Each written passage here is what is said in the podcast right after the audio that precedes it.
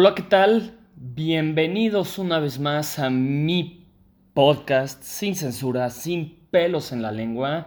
Este, simplemente lo que piensa, pues yo, un joven de 23 años a lo largo de esta cuarentena, eh, aislamiento. Este, pues bueno, como pudieron escuchar en mi programa pasado, se escucha que ya estaba perdiendo la, la razón, o sea la cordura, o sea, todo ya lo había perdido, hasta la dignidad. Este, creo que cada uno de nosotros está perdiendo la razón a su cierta manera, si no me equivoco, o sea, no sé, o sea, esto es algo que he estado pensando en los últimos días y que me ha pasado a mí en los últimos días. O sea, no sé si les pasa que sus horarios se están modificando cabronamente, o sea, de que, por ejemplo, publicó un amigo este, que dice, no, pues no sé si les pasa que de la nada ahora están desayunando a las 12 de la tarde, 12, 1, están comiendo a las 6 de la tarde y están cenando a las 2 de la mañana y viceversa, ¿no? Y así, pues bueno, pues sí, yo siento que a todos les está pasando eso. Este, a mí siempre me ha pasado, siempre siempre he tratado de acomodar mi horario lo más humano posible, pero siempre vuelvo a caer en el mismo horario, este, pues siempre he sido noctámbulo, siempre, o sea, desde que comencé a hacer pintura y a crear, este, y pues bueno, ¿por qué soy noctámbulo?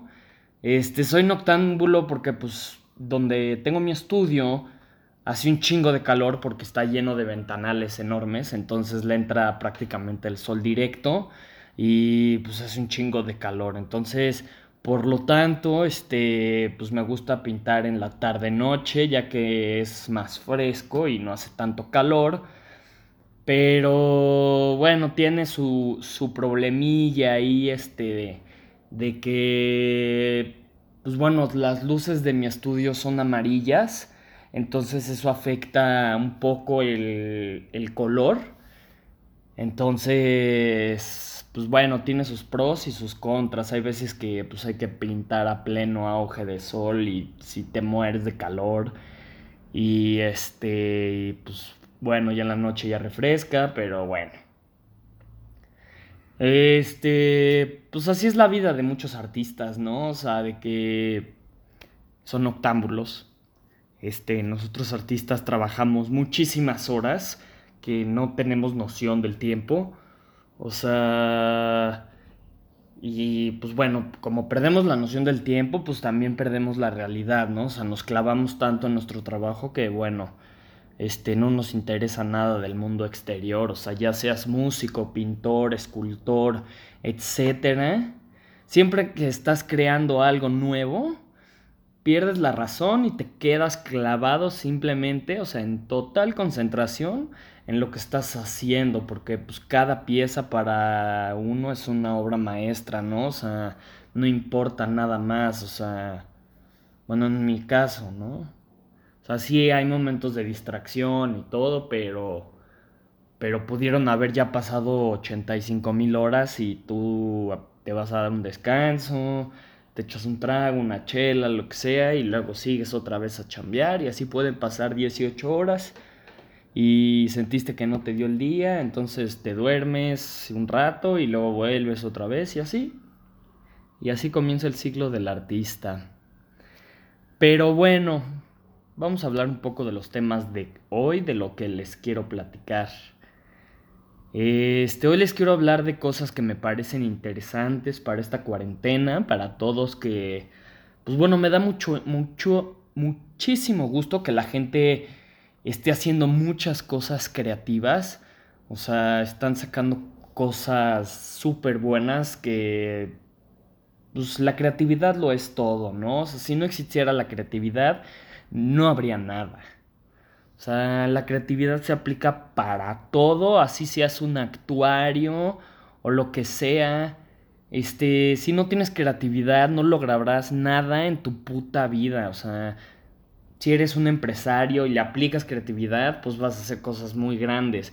O sea, está este famoso dicho de think, think outside the box, ¿no? O sea, y es lo que ha hecho lograr muchas cosas, ¿no? O sea, y no desistir, eso es algo clave, o sea, nunca, o sea, por más difícil que sea el camino, por ejemplo, si haces algo que no lo amas, pues no es para ti, ¿no? O si sientes que ese camino es fácil, pues simplemente estás tomando el camino de alguien más, ¿no?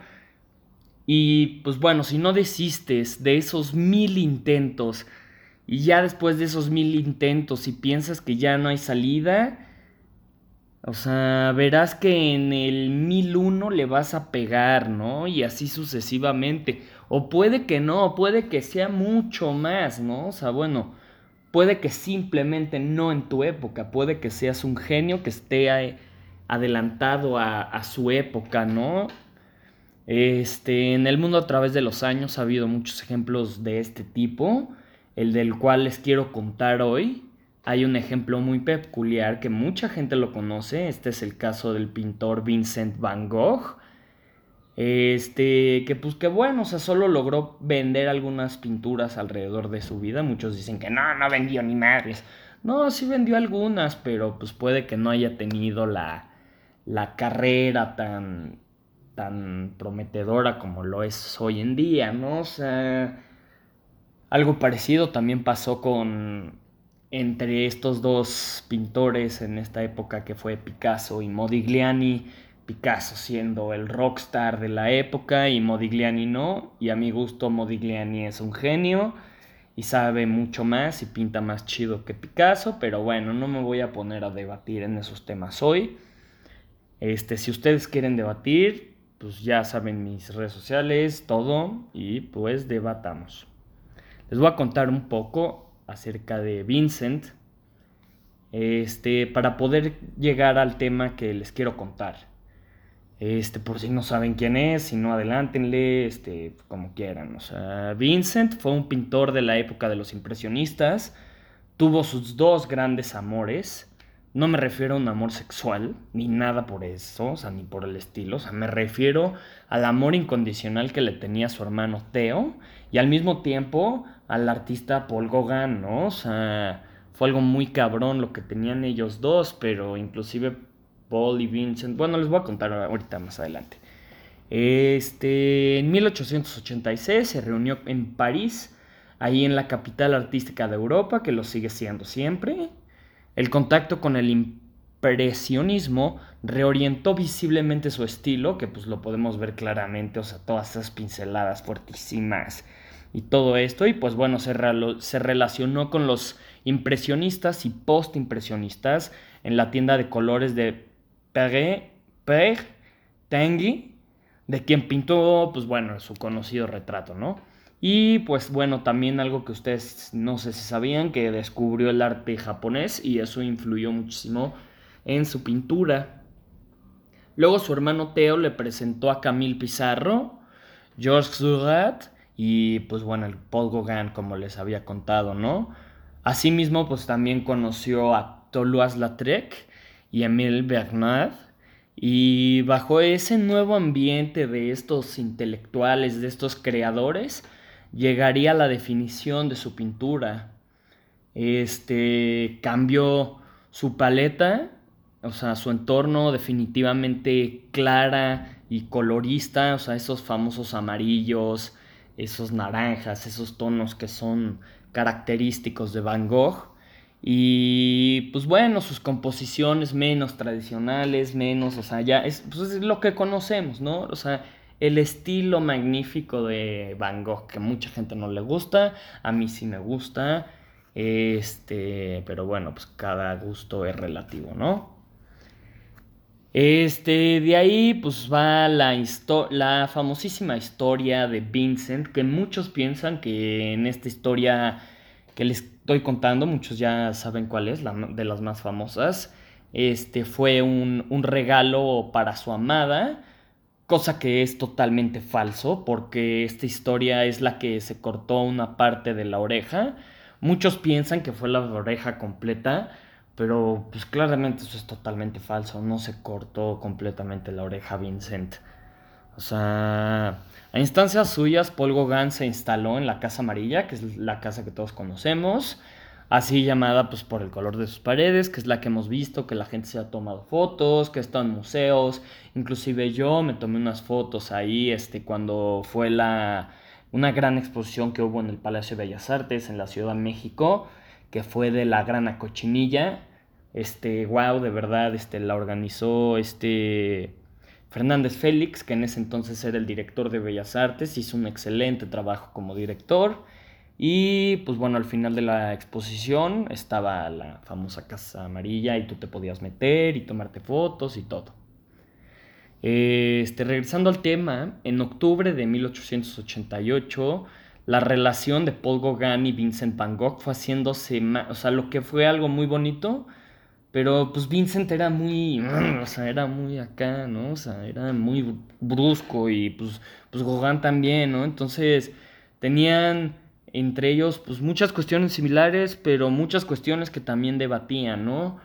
Entonces, pues la relación fue haciéndose más y más difícil y pues sí, fue por lo que les digo, ¿no? O sea, tenían un temperamento bastante cabrón los dos. Este, en el transcurso de esa discusión, Van Gogh llegó a atacar a Gauguin con una navaja. Y pues luego arrepentido, pues ya que era su gran amigo, su gran cómplice, o sea, su, su gran amor también, este, pues se cortó el lóbulo de la oreja para expiar su culpa y lo hizo llegar a Gauguin este, quien lejos de conmoverse ante aquella muestra de contrición, lo juzgaba ya como un loco peligroso con el que no tenía ninguna intención de convivir, o sea, pues sí, tenía una locura muy cabrona, o sea, desde ese confuso lance, pues existen varias versiones del mismo, y pues célebres autorretratos del pintor, o sea, que todos conocemos, con la oreja vendada, en el segundo de ellos aparece fumando melancólicamente su pipa, ensimismado y sombrío. O sea, tuvo una vida bastante, bastante cabrona. Pobre, pobre Vincent. Y pues bueno, en esta historia que se dice que la oreja fue para su amada, una prostituta. O sea, les acabo de decir la versión real, pero hay muchas historias que dicen que fue para una prostituta pero no fue así como, como les había comentado hace rato. O sea, lo que pasó en realidad es, es cómo es que el mismo Vincent le encargó a una prostituta llevarle un sobre ensangrentado al mismísimo Gauguin y pues bueno, la mujer como vil chismosa no pudo resistirse de esto y abrió el sobre y encontró parte de la oreja, la cual enloqueció y pues se la, se la dio a Gauguin y fue cuando, pues, no sé, fue, no, no me acuerdo cuántas veces ya había estado en el, en el internado en psiquiátrico, o sea, es bastante, bastante fuerte, o sea. Pero bueno, pinches huevones que sé que no van a leer este más sobre la historia de este maravilloso artista.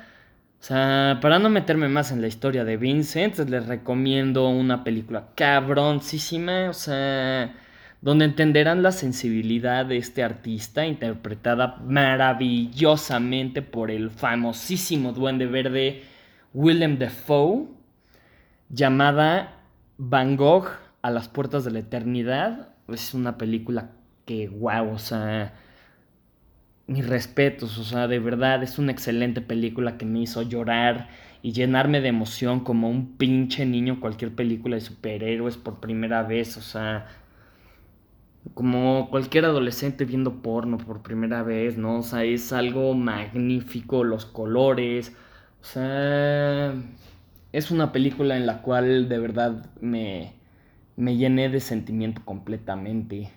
Y se la recomiendo muchísimo.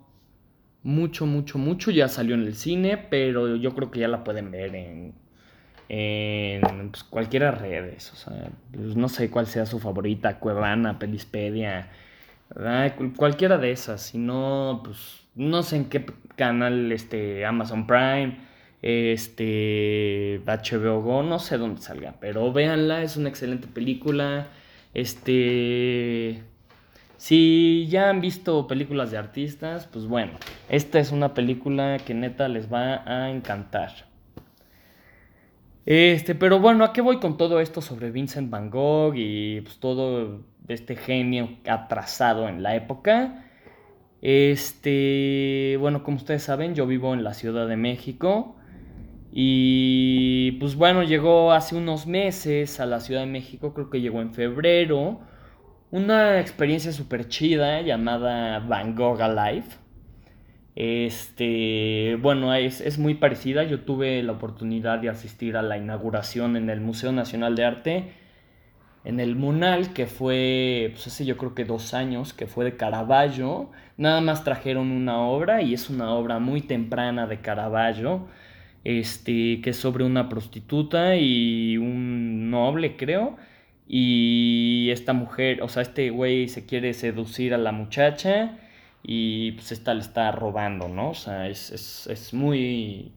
Una obra muy temprana para Caravaggio, pero está... Es, siempre es muy bueno, muy impresionante ver a, a Caravaggio, ¿no? O sea, pero bueno, regresando a la experiencia, ah, este, pues bueno, en Caravaggio tenían algo muy similar, que era, pues ya que era nada más un cuadro, este, salías de la sala y pues había una sala gigante con proyecciones y y olores y todo, y pues estaba súper chido con sonidos y así pues te metías más hacia la obra de Caravaggio, ¿no? Pero bueno, regresando a la experiencia de Van Gogh, este, esta experiencia se transforma en una enorme galería de 1500 metros cuadrados con una capa rígida y obviamente un chingo de aire acondicionado para que no anden sudando como putos cerdos. Y este, en esta experiencia podrán ver más de 3.000 imágenes proyectadas en paredes, pisos y techos. Este recorrido, el cual tendrá una duración aproximadamente de 45 a 50 minutos, este, está acompañado por un repertorio acústico, que es lo que les digo, con música, o sea, muy parecido al de Caravaggio, especialmente para la muestra. Este, pues se ve que está bastante chingón, o sea, las imágenes están bastante grandes y por lo que estoy viendo, pues bueno, se ve que está bastante verga. Este, ¿dónde se encuentra esto? Está en el Monumento a la Madre, en la colonia San Rafael, y cuesta 275 pesillos. General sin cargos, o sea, ya sin IVA ni nada, o sea, eso es lo que le cuesta. Ahorita, pues obviamente, pues se encuentra totalmente cerrado por el tema del coronavirus y que todos estamos encerrados, ¿no? Pero, pues no podía quedarse atrás, obviamente, pues necesitan generar alguna iniciativa, que es algo que se me hizo bastante chingón. Y pues esta iniciativa que hizo Van Gogh Live, este, ¿en qué, en qué consta? Pues es sacar, sacar de todo su lado creativo, como les decía anteriormente, la creatividad pues es todo. Y pues bueno, les están pagando, están haciendo un concurso en el cual tú puedes, este, o sea, te puedes llevar unos 3 mil pesos, que no caen nada mal a nadie en estos tiempos de coronavirus. Y pues les voy a platicar un poco más al respecto de este concurso. Este, bueno, bien, listos. Este, aquí, los de Van Gogh Live y pues bueno, la exposición Van Gogh Live en México lanza un concurso en el cual consiste en recrear una obra del pintor Vincent Van Gogh, que ya les platiqué un poco acerca de él, con materiales y artículos que tengas en tu pinche casa, o sea, lo que sea, o sea no tienes que, está diseñado este concurso para que no salgas, o sea, como les había contado, pues actualmente se encuentra cerrada la exposición, entonces bueno, pues este martes se lanzó un concurso que es el que las, o sea, el que les acabo de contar y en el cual pues se pueden llevar, como les conté, 3 mil pesos y consiste en recrear una de las famosas obras del pintor con cosas que tengan en su puta casa. Este, bueno, esto lo anunciaron a través de su cuenta de Twitter. Y pues bueno, les voy a contar un poco de las reglas de esta convocatoria. Y pues están en no participar con una foto o disfraz ya elaborado o que se haya usado o tomado antes, ¿no? Pues sí, o sea, no sean pinches gañanes. Este, el concurso será hasta el 12 de abril a las 10 de la noche para participar. Necesitan al menos tres fotografías de interpretación que hagan ustedes. Y el primero en la que retrates el proceso, o sea, en la primera foto es la que retrates el proceso de la creación de esta obra. Y pues bueno, eso es lo que dice, ¿no? El ganador será elegido por un jurado de expertos de Most Wanted Group, que los conocemos muy bien, son a toda madre, tienen una, o sea, una empresa de PR y arte muy buena, han hecho cosas bastante interesantes. Y pues bueno, será dado a conocer el ganador el próximo lunes 13 de abril a las 8 pm. Este... ¿Qué más les cuento? Pues las fotos, las fotografías se tendrán que enviar al correo electrónico de prensa este, van Gogh, arroba mwg.mx. Algunas ideas de las cuales pues las obras más famosas de este artista pues, son La Noche Estrellada, obviamente, Los Lirios, Los Girasoles, La Casa Amarilla, que les comentaba anteriormente. Hay muchísimas opciones en las cuales ustedes pueden inspirarse a sacar su lado creativo, como les decía. Y pues bueno, Ahorita la exposición Van Gogh Alive México se ha presentado en más de 60 países alrededor del mundo y presenta más de 3.000 imágenes que reproducen las piezas más icónicas de Van Gogh. Y pues bueno, el pasado 15 de marzo se anunció que la exhibición cerraría sus puertas debido al pinche coronavirus. Porque pues sí, muchachos, quédense en su casa. Este, no propaguen este pinche virus y pues bueno, este, aprovechen, aprovechen a estar con sus familias, este, todo. Perdón. Como les vuelvo a repetir, pues son unos buenos tres mil pesitos, no cae nada mal en esta época de contingencia y pues aparte se los juro, se van a divertir es algo que pues, si no son artistas, este, se los recomiendo mucho. Este, sacar ese lado creativo siempre es otro, es otro, es otro mundo, es, eres tú, es sacar tu máximo de, de tu ser, de tu persona, ¿no? Y pues bueno, terminando este tema, que pues tengo otros, otros temitas muy breves por ahí que les quería contar. Este me he puesto a pensar muy, mucho, o sea, sé que no es lo primordial, o sea, pero tengo dudas muy grandes y pues bueno, como les decía, sé que no es lo primordial, pero pues hablando de la industria del cine, me estaba preguntando cómo les hubiera, o sea, cómo, cómo les ha ido a ustedes en la industria del cine, a la gente, este, estaba pensando en preguntarle a, o sea, toda esta gente que tiene su, o sea, que tenía sus estrenos, este, en el cine y todo esto, o sea, pues está cabrón, o sea, han habido, o sea, desde ahora, o sea, antes, desde el 11 de septiembre, por la caída de las Torres Gemelas en Nueva York, por el atentado, o sea, es la mayor caída de la taquilla, de Hollywood, de todo esto, a partir de ese día, ¿no? Y pues yo creo que el siguiente podcast que voy a hacer, me encantaría hacerlo con mi amigo Santiago, que tiene una empresa de cine bastante chingona. Síganlo en sus redes, se llama Kivala. Y pues es un, un gran amigo cineasta. Y pues bueno, a ver si luego hago un podcast con él. Este, yo no soy ningún experto en este tema del cine. Entonces, pues mi Santi, a ver si este el siguiente podcast ahí nos echamos una platicadita sobre este tema y pues estaría bastante chingón porque pues si la duda me... Pues, pues, tengo la duda y puede que a ustedes también les interese. Y pues bueno, avanzando a otro. Este... ¿Qué más les puedo contar? La situación en mi país pues está cabrón. O sea, neta, el pinche cabecita de algodón cada vez está más vuelto loco. O sea, está diciendo que va a apoyar a los pobres, pero no a los, a los pobres ricos, ni, ni ricos pobres, ni, bueno, esos, esos sí hay, pero no, bueno, no sé. Y los ricos, ¿no? O sea, los va a mandar a la mierda. Y pues eso es algo pues, que está muy mal. O sea, este cabrón se está aprovechando de la situación. O sea, literal llegó y dijo que la pinche pandemia nos cayó como anillo al dedo. O sea, es un pendejo.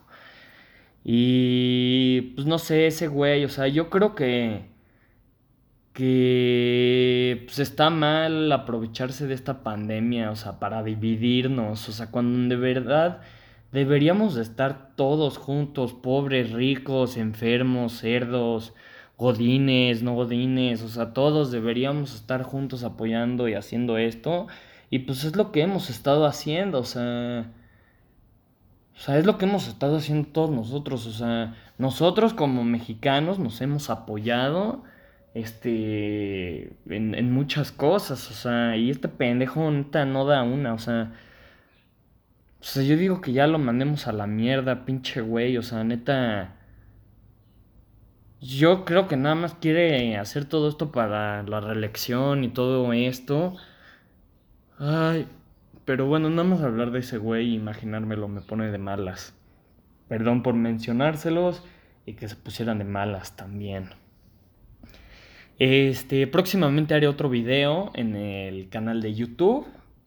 Este, pues hay cosillas ahí que hay que editar y todo el rollo. Estoy preparando muchas cosas para cuando acabe ya la contingencia. Estoy planeando una gran exposición colectiva con unos amigos y unas amigas este, que viven en Nueva York. Este, una de ellas es una amiga que quiero mucho que se llama Elena. Saludos, Elenita. Ella es lituana, es una excelente fotógrafa y pues vamos a hacer una gran exposición aquí, también con unos compas españoles, también está la nueva generación de los artistas de Oaxaca. Este, va a ser una exposición súper chingona, todavía obviamente no tenemos fecha, pero pues ya la estamos planeando este, sobre este tema de lo que fue sobrevivir el coronavirus, que va a ser algo histórico. Este va a pasar a generaciones en generaciones. Y pues bueno, me imagino a tataranietos, ¿no? O sea, cómo van a llegar y van a decir, oye abuelo, este, bueno, bisabuelo, lo que sea, ¿no? ¿Tú qué hiciste durante la cuarentena, no? O sea, y van a contestar muchos, no, pues mijito, nada más me rapé, ¿no? Pues mucha, hay mucha banda que, qué pedo, o sea, se está rapando, o sea, ya están, están perdiendo la razón, pero pues está, y piensan que rapando se la van a recuperar, ¿no? O sea, ay, qué cosas tan más raras están sucediendo. Este, pues, ¿qué más? Otra cosita, pues, me estaba poniendo a pensar Estoy leyendo un libro buenísimo, me dicen muchos que ya hay una serie, pero pues bueno, yo prefiero los libros, yo siento que si no lees diario afecta tu lucidez de sueño, o sea, de, soñar y, y pues bueno, por eso yo, yo leo diario, ¿no? O sea, porque me encanta soñar, sueño cosas loquísimas que ya se los contaré en otro podcast, mis sueños son bastante extraños. Este, pero estoy leyendo ahorita un libro que se llama este, La Catedral del Mar, no me acuerdo el nombre de, del autor, es sobre la Catedral del Mar en, en Barcelona y justamente habla de la peste. Y hay cosas muy parecidas, o sea, estaba viendo un programa en el Pulso de la Fe donde decía un cabrón que es un teólogo este, que dice, no, que por qué no han salido los padres y que los padres ya, este, que esta pandemia no ha cesado, que porque los padres no han salido con el, con el Santísimo a dar la procesión con miles de gentes y que la gente no se ha reunido a, dar a ir a misa. Ay, no sé, o sea, y pues bueno, en este libro sale eso, de que sale la gente y todo, y, o sea, y pues obviamente por eso se propaga mayormente la, la, la, la, este, la peste y este, ¿cómo se dice? Y pues bueno, o sea, está cañón. Luego también en este libro, este, no lo mencionan, pero esto es cierto, o sea, durante la peste, pues muchos de los que, o sea, sí murieron muchos, pero también se salvaron muchísimo más, fueron los judíos, ya que ellos tenían, este, pues la lavada de manos y todo esto, entonces eso hacía prevenir muchísimo más, este, el virus en sus ceremonias, que se lavan las manos, con ya no sé si es el agua bendita, este, no sé cómo sea, o sea, bueno, ustedes, si es alguien judío, este, explíquenmelo por favor, pero sé que eso es un hecho. Y pues bueno, ya finalizando, esto es lo que les quería contar, de ahí ya me debrayé un poquito más, pero pues recuerden suscribirse a todas nuestras redes y cualquier cosa que tengan, dudas, aclaraciones, este, que quieran debatir, pues bueno, aquí estoy. Yo soy Eriko Farri Lukowski, su servilleta. Este, los amo un chingo, fans este ánimo y pues sí se puede, podemos este, vencer juntos este pinche coronavirus. Este y ya, espero espero poder verlos prontamente este y armar algún eventillo por ahí para que nos conozcamos todos en persona, ¿no? Este, saludos, que tengan una excelente cuarentena y bye.